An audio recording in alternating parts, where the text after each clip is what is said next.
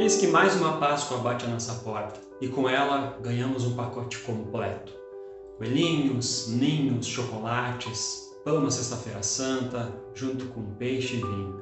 Tudo de novo como se fosse um mero ritual vazio em si mesmo, de um hábito, apenas algo cultural, cheio de penduricalhos que às vezes parece até ofuscar o conteúdo principal. Sabem, não é errado por si só comer peixe na Sexta-feira Santa, acompanhado de um bom vinho. Não é errado por si só levar as crianças para se aventurarem no colo do coelhinho que distribui seus bombons.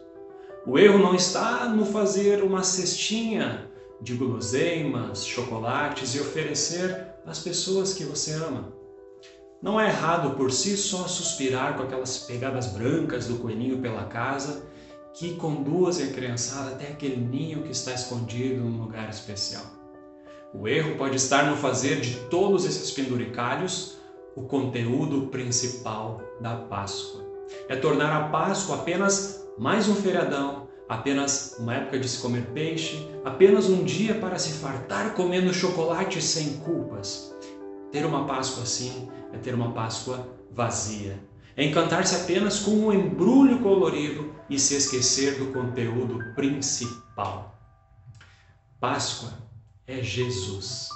A Páscoa cristã completa, em seu sentido pleno, nos faz olhar para a cruz e nela vemos o tamanho da nossa culpa. Deus sacrificou o seu filho, o sangue de um inocente foi derramado por nós em nosso lugar.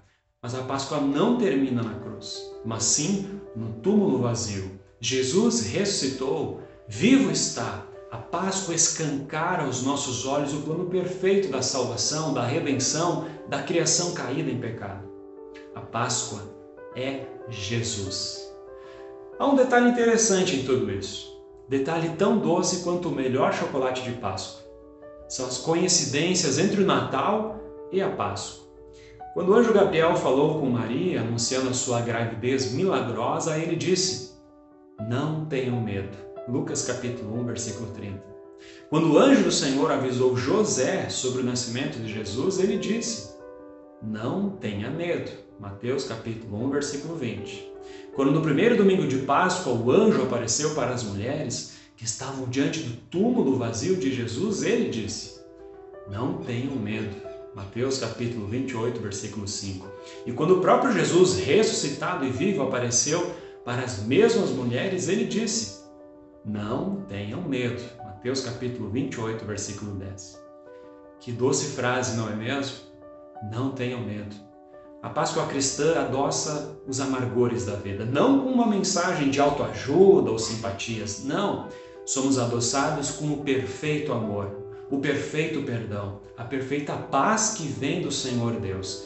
Isso sim acalma nossos medos, angústias, ansiedades e sofrimentos. O perdão de Jesus traz paz ao coração pecador.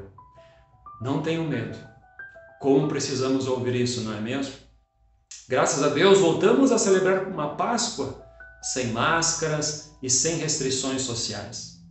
Mas mesmo que a máscara tenha caído, as sequelas de uma pandemia continuam, especialmente as emocionais. Nos últimos dois anos, multiplicaram-se os casos de ansiedades, depressões e o consumo de ansiolíticos. E também para estes medos da alma, a Páscoa cristã fala carinhosamente aos corações machucados pela pandemia. Não tenham medo. Então fica a dica. A Páscoa é sobre Jesus. Ele é o conteúdo central. O resto é o resto. São só penduricalhos de uma mera embalagem. A verdadeira Páscoa nos traz perdão, salvação, vida eterna pelo nome de Jesus. E com o coração adoçado pela graça de Deus, podemos ouvir mais uma vez uma das frases que mais se repete na palavra: Não tenham medo. Uma feliz Páscoa de Jesus para você. Para saber mais, entre em nosso site radiocpt.com.br e acompanhe nossa programação. Siga e curta nossos canais no youtube.com/radiocpt, facebook.com/radiodaiel e o nosso podcast no SoundCloud e Spotify. e compartilhe a mensagem de Cristo para todos.